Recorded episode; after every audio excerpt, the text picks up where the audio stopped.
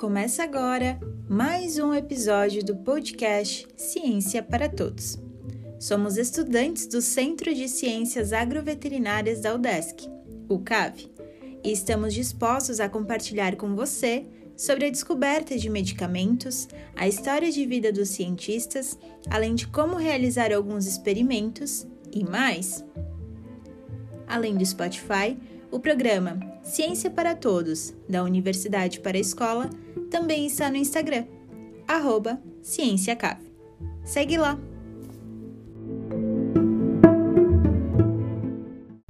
Hoje é Pfizer? Tá aí uma pergunta que vem sendo feita por muitos brasileiros e escutada por muitos outros, principalmente nas filas de vacinação contra a Covid-19. E é sobre esse assunto que eu, Brenda, vou falar hoje. Em primeiro lugar, é importante entender o que é uma vacina. As vacinas são substâncias compostas por microorganismos, como vírus e bactérias, sejam eles inativados ou atenuados, que estimulam o sistema imune a produzir anticorpos contra aquele agente.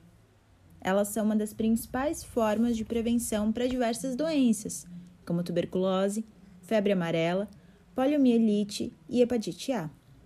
E qual o objetivo de se vacinar? O primeiro deles, obviamente, é a prevenção de doenças, protegendo, tanto de forma individual quanto coletiva, contra agentes que ameaçam a saúde em todas as idades. Não somente isso, trazendo aqui o exemplo das vacinas contra a Covid-19, a diminuição da gravidade do quadro de uma pessoa que, mesmo vacinada, possa vir a se contaminar.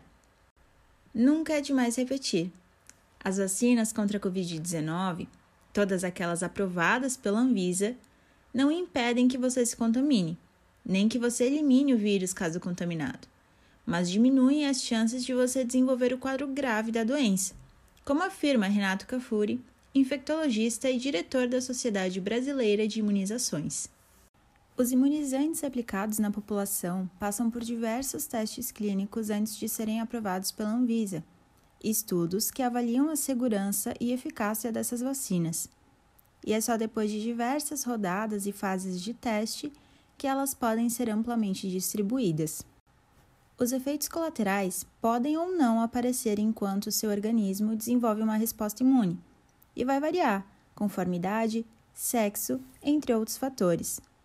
São de graus geralmente leves a moderados e são transitórios, devendo perdurar por poucos dias após a vacinação. Os efeitos colaterais graves das vacinas são muito raros, e dentre eles a gente pode citar a anafilaxia, que ocorre em menos de 1 em 1 milhão de doses. Por exemplo, muita gente ficou receosa em tomar AstraZeneca por medo de desenvolver um quadro de trombose. Mas até mesmo a Sociedade Internacional de Trombose e Hemostasia reitera que os riscos de desenvolver trombose são maiores ao se contaminar com o Covid-19 e em mulheres que fazem uso de anticoncepcional do que em pessoas que se vacinaram contra a doença. E, gente, vacinas não geram nenhuma modificação no nosso DNA, muito menos causam câncer. As moléculas presentes nas vacinas induzem a produção de proteínas que desencadeiam a produção de anticorpos, fortalecendo o nosso sistema imune. Essas partículas do agente não são capazes de se misturar no nosso material genético e, dessa forma, não causam nenhuma alteração nele. Falando especificamente dos imunizantes contra a Covid-19, quatro já foram aprovados pela Anvisa, que seriam Coronavac, AstraZeneca, Pfizer e Janssen, mas só as três primeiras estão sendo usadas no Programa Nacional de Imunizações até o momento. Comparar a eficácia dessas vacinas e tentar eleger a melhor entre elas leva a conclusões enganosas, porque foram desenvolvidas a partir de técnicas diferentes e testadas em momentos, locais e populações diferentes. A Coronavac, produzida pelo Butantan, usa o vírus inativado. A AstraZeneca, produzida no Brasil pela Fiocruz, utiliza o vetor viral, enquanto o imunizante da Pfizer usa a tecnologia do RNA mensageiro. A eficácia dessas três vacinas após a segunda dose é acima de 80%, ou seja, apesar de não impedirem totalmente o contato com o coronavírus, impedem que a maior parte das pessoas tenham a forma mais grave da doença. Um estudo realizado pelo Centro de Pesquisas Epidemiológicas da UFPEL, em parceria com a Universidade de Harvard e o Ministério da Saúde, analisou mais de 238 mil óbitos por Covid-19 entre janeiro e maio deste ano em todo o país. E ele demonstrou que, a partir da imunização dos grupos etários com mais de 70 anos, houve um declínio acentuado de mortes. A proporção de óbitos de idosos em relação ao total de mortes pela Covid caiu de 28% para 16% entre os que têm de 70 a 79 anos e de 28% para 12% entre as pessoas a partir de 80 anos. Isto é, o impacto da vacinação sobre a taxa de mortalidade da Covid é muito grande, principalmente quando a gente vê de uma forma mais abrangente. E o que se pode concluir de tudo que foi comentado?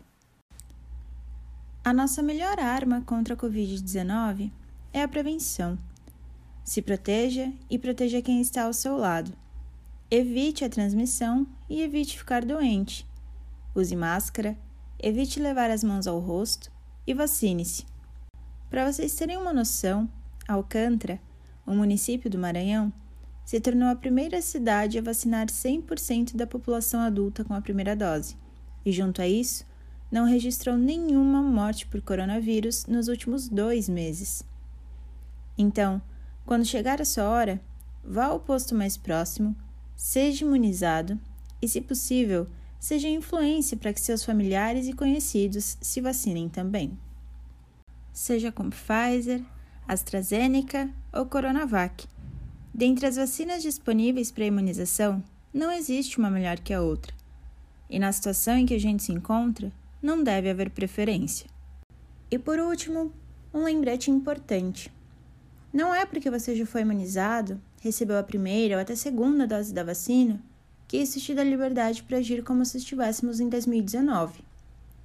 Ainda não é tempo, ainda não é hora. Foram mais de 524 mil vidas perdidas só aqui no Brasil. E várias ainda estão em risco, inclusive a sua.